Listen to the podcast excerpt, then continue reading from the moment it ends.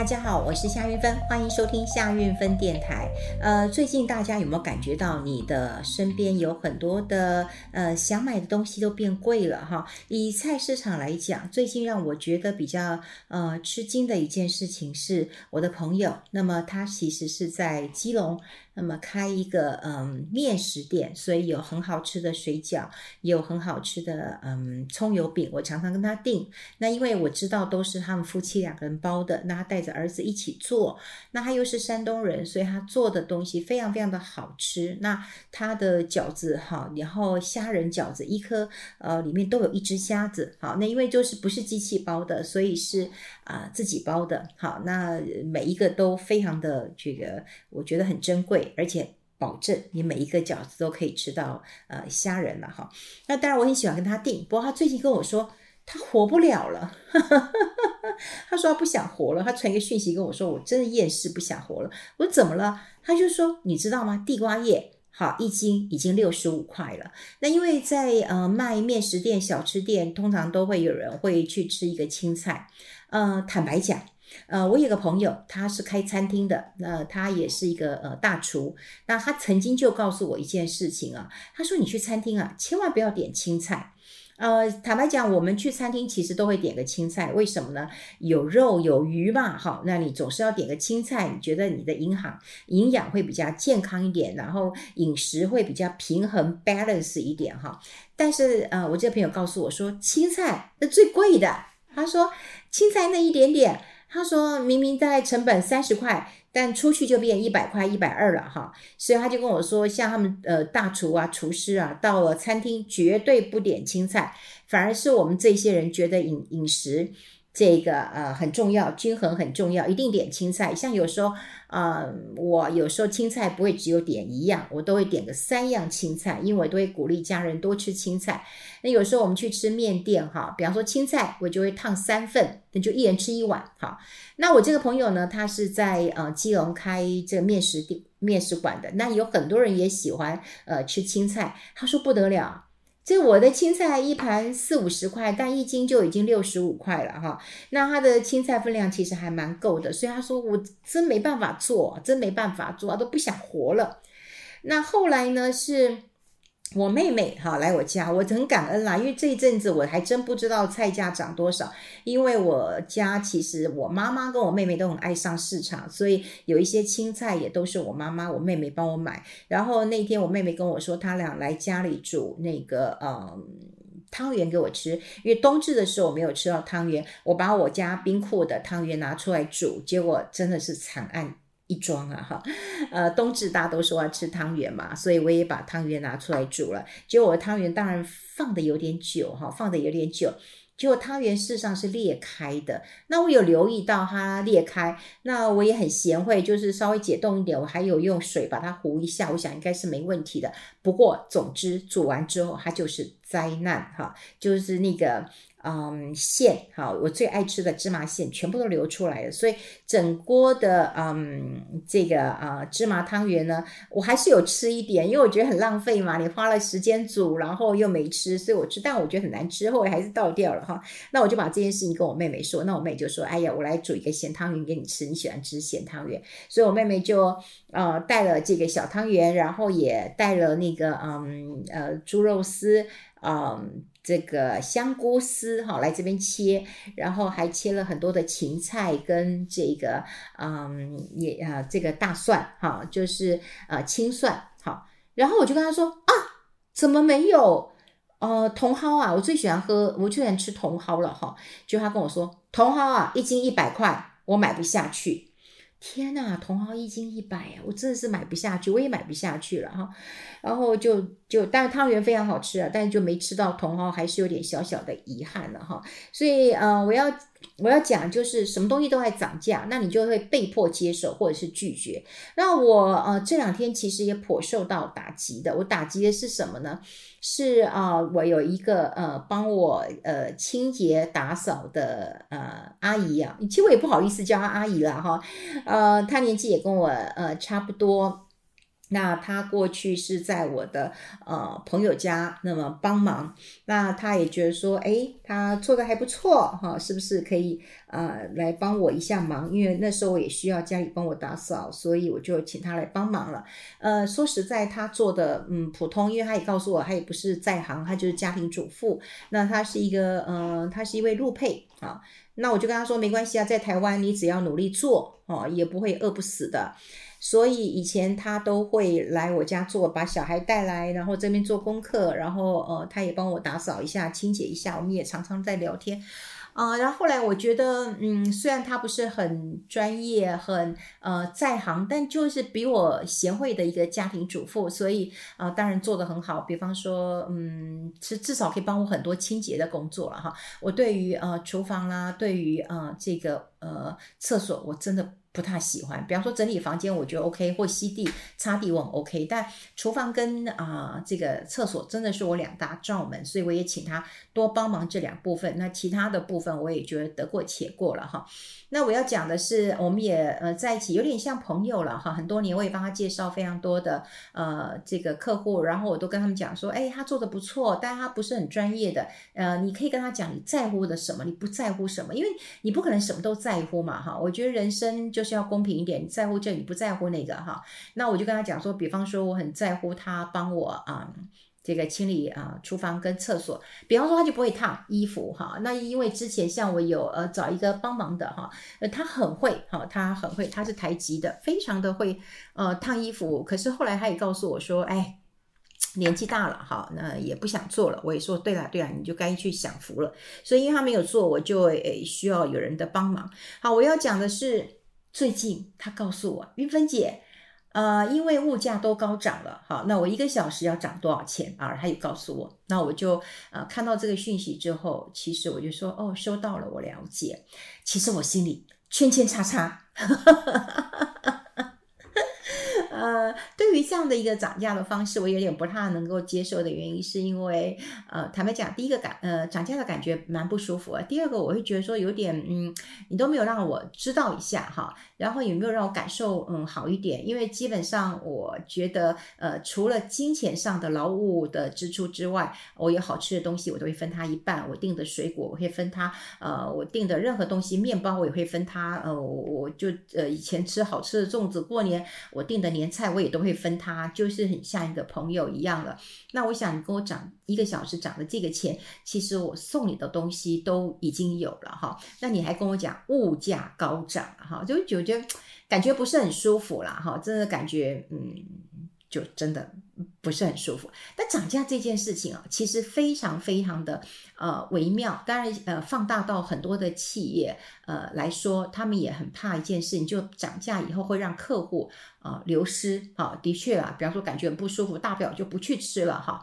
那涨价这件事情是慢慢的。可以接受，可是如果一开始是很粗暴式的一个，呃，这个涨价的话，难免会引起消费者的一个反感。所以在企业呃呃这边要涨价，说实在是一件蛮呃头痛的一件事情啊哈。那到底要怎么做才让你会觉得说你涨价是不得已的？这需要铺陈的。所以我的意思就是说。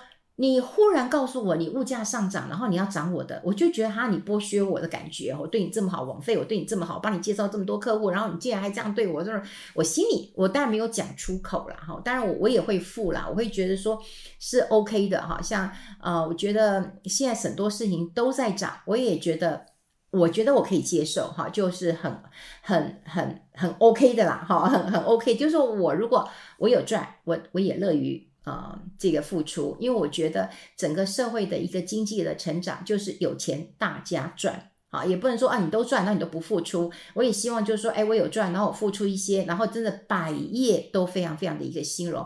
但是那个过程一个要非常非常的细致哈，比方说你真的会觉得，哎，呦，我生活真的有点压力了，或者是哎，小孩花我很多钱了。哎呦，可是我就能够做这几家，所以我觉得钱不太够用。我觉得你慢慢铺陈之后，呃，坦白讲，他来帮我这几年当中，我已经帮他，呃，我是主动的，我是主动的帮他，呃，涨价过，因为刚开始是有零头，我跟他说你就不用找了。那呃，后来是我觉得。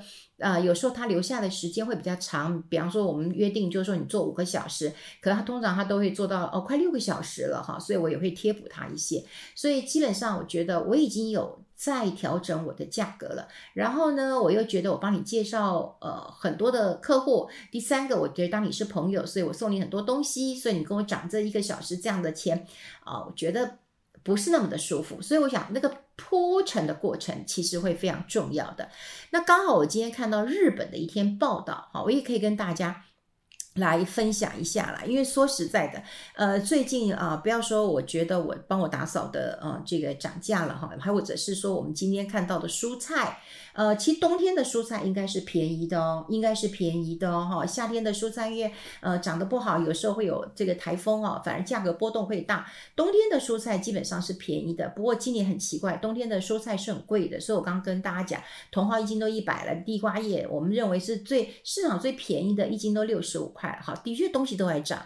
那你说这个速食业啊，麦当劳啊、肯肯德基也都在涨，但消费者其实是很哀嚎的哦，就呃原物料上涨那。当然也没办法。那我要看到的是日本，日本的这个呃读卖新闻，它有讲日本有个平价的回转寿司叫寿司郎，好，或者是藏寿司，这在台湾其实有分店，好，所以很多人可能也吃过了哈。那他们呢宣布了调整这个价格。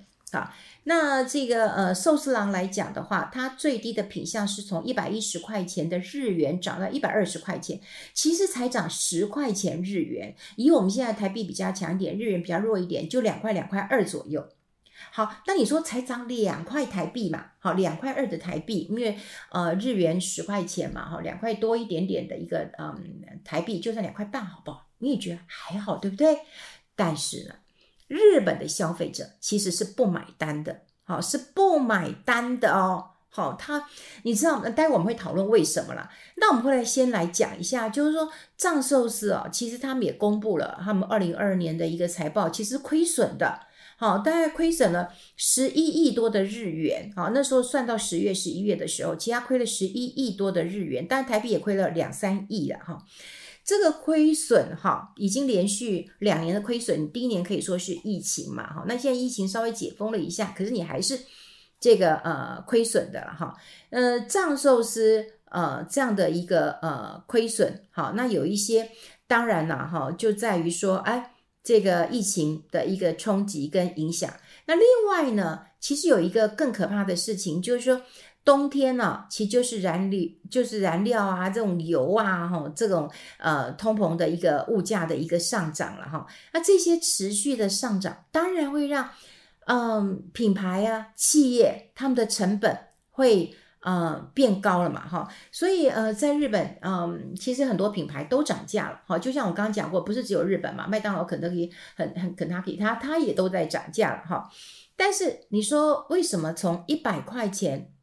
啊，或者是一百一十块钱，那涨到一百二十块钱，哈，会冲击这么大？那主要是心理层面，因为以前在呃，不管藏寿司或寿司郎的话，你一百一盘一百块钱，这已经是深植人心的事情了，就是说哦，都是呃一个呃这个一百块钱，好一百块钱，好，那你现在忽然变成了好一百一。或者是一百二，其实他们之前就已经涨到一百一了哈，有些涨到一百一，那你就不得不吧，好，你就呃这个接受了。那有一些呢，好，就会涨到一百一十五，或涨到一百二十块钱，好，涨到一百二十块钱了。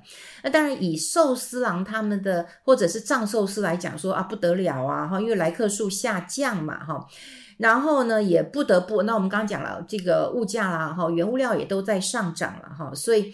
呃，不得了哈，就是只能够要涨。可是你有没有想过，就是一盘一百块钱或者一百一十块钱这样的一个百元寿司，好，这样的一个形象，其实已经深植人心了。消费者都知道物价上涨，可他就是一时无法接受，好，就是无法接受。那我觉得啦，哈，我觉得当然，嗯，我自己你看，我自己也碰到说，哦，这个嗯，打扫哈，这个也我不能叫阿姨啦，哈，年纪跟我差不多，我说好，就打扫的这个嗯姐妹哈朋友哈，她也跟我涨价的时候，其实我心里也是呃，当然是不舒服的。对于涨价这件事情，本来就是一个呃不舒服的哈，不舒服。但你怎么样能够让消费者呃感动愿意？这就很重要哈，这就很重要了哈。我记得在读卖新闻，它新闻上面有讲一件事情。也就是你要让消费者知道，我不得不涨，也不，我如果再不涨的话啊，我员工会死，会哭，还会穷死，会哭死。然后让消费者会觉得，哎，也是啊，哈，认同你。呃，在二零一六一六年的时候，其实日本有个货运公司啊，他曾经有拍一个影片，就是说那个送货的司机其实很可怜，他们的工作环境很恶劣，他们没有办法吃饭，或者吃得很呃简单，然后他的待遇又很少。好，那为什么呢？因为公司只能付得起这样的一个钱。好，那这影片出来之后，大家就觉得啊，怎么这么糟？我愿意多付十块钱，然后让司机吃好一点，待遇好一点，让他们的家庭生活好一点。你看，所以呢，呃，好像这个业者哈，就让他品他的呃旗下不知道是卖冰还是卖什么，就愿意涨个十块钱。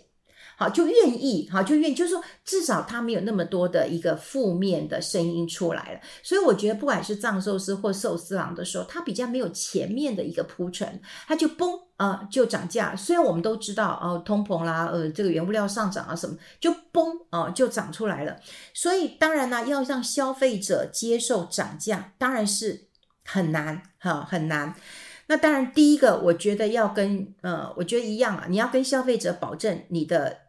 那，体验的价值，比方说，我如果帮我打扫的啊，这个呃姐妹告诉我说，哎，月芬姐啊，其实我不是很很在行哈，虽然你对我不要求哈，但是我也把你的呃呃浴室啊哈，这个厨房都顾得很好。那之后呢，我会更努力一点了哈，我也想办法把你啊这边很堆了一堆呃这个东西，我可能帮你清掉，或者或者说有有时候帮你洗一下厨房，我不知道了哈，就洗一下窗户，我不知道了哈，就类似他这样讲的时候，我就会觉得啊，我愿意。或者他偶尔跟我聊一聊说：“哎呀，小孩长大了要补习啊啊！现在我一个人只能够做嗯一份工、两份工、三份工的，我实在也是啊没有办法了哈。那我我我可能也会比较能够接受了哈。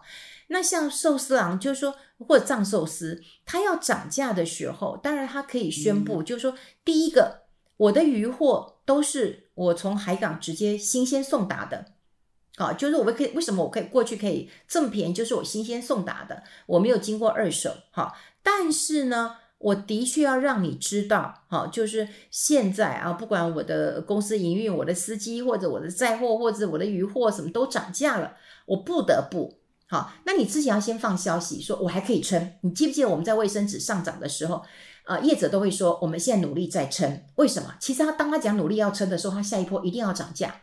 他只是让你有一个。呃，先认同再接纳，你就只能接受嘛。你不要忽然嘣一出来，他很难接受的。所以这个前面的铺陈其实会非常非常的重要。而且呢，业者一定要让你的消费者认为我是撑到最后一刻，不得不。你看这就很重要了吧？我之前说说不涨不涨没关系，我自己吸收。好，除非我真的受不了了，我再来考虑，或啊，我明年再来考虑，或下半年再考虑，或第二季再来考虑，第三季再来考虑。也就是说。你放了一个风声了，告诉大家我会尽量，但如果我撑不住的时候，请你支持我。所以我觉得他们少了一个，呃，撑到最后一刻的那种感觉，或者他们先创造一种说我尽量，呃，自己吸收，我尽量，呃，不涨价这样的状况，到最后如果不得不，那我们就会接受了。那这样子的话，消费者的相对剥夺感就会。变得比较少了，消费者也愿意接受了，所以坦白讲啊，我是愿意接受的，因为我觉得只要我有我有赚钱，我觉得 OK，我觉得 OK，就是说，呃，各方面不管呃帮我这个。的人啊，我要工作的付出，我既然有赚，我其实是愿意的。但有时候因为哈朋友之间的关系会变成，我我之前跟大家讲过，人跟人之间的关系就是越单纯越好。可是你既是朋友，又是客户关系的时候，在涨价的时候就会很很困难。所以在在这么困难的状况之下，先铺陈很重要，不然你崩的一个简讯或者一个讯息出来以后，那感觉真的很是很不舒服的。那另外，如果你是做这个生意的，你记得一定要铺陈，然后取得大家的一个认同，让大家知道哦，你终于撑不住了，所以我接受你的涨价。我觉得这真是一个很重要的一个历程呢、啊。好，今天感触很深，跟大家分享在这边，我们下次再见喽，拜拜。